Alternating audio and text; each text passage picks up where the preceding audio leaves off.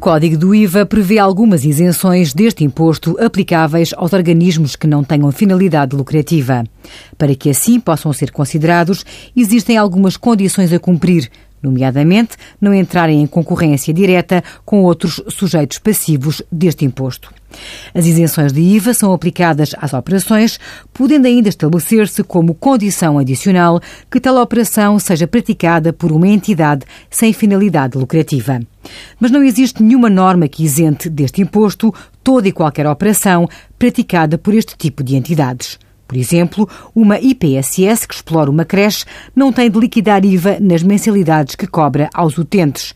Mas se locar as suas instalações para a realização de festas de aniversário ou outros eventos, já não se aplica a isenção, devendo liquidar este imposto. Envie as suas dúvidas para conselhofiscal.tsf.occ.pt.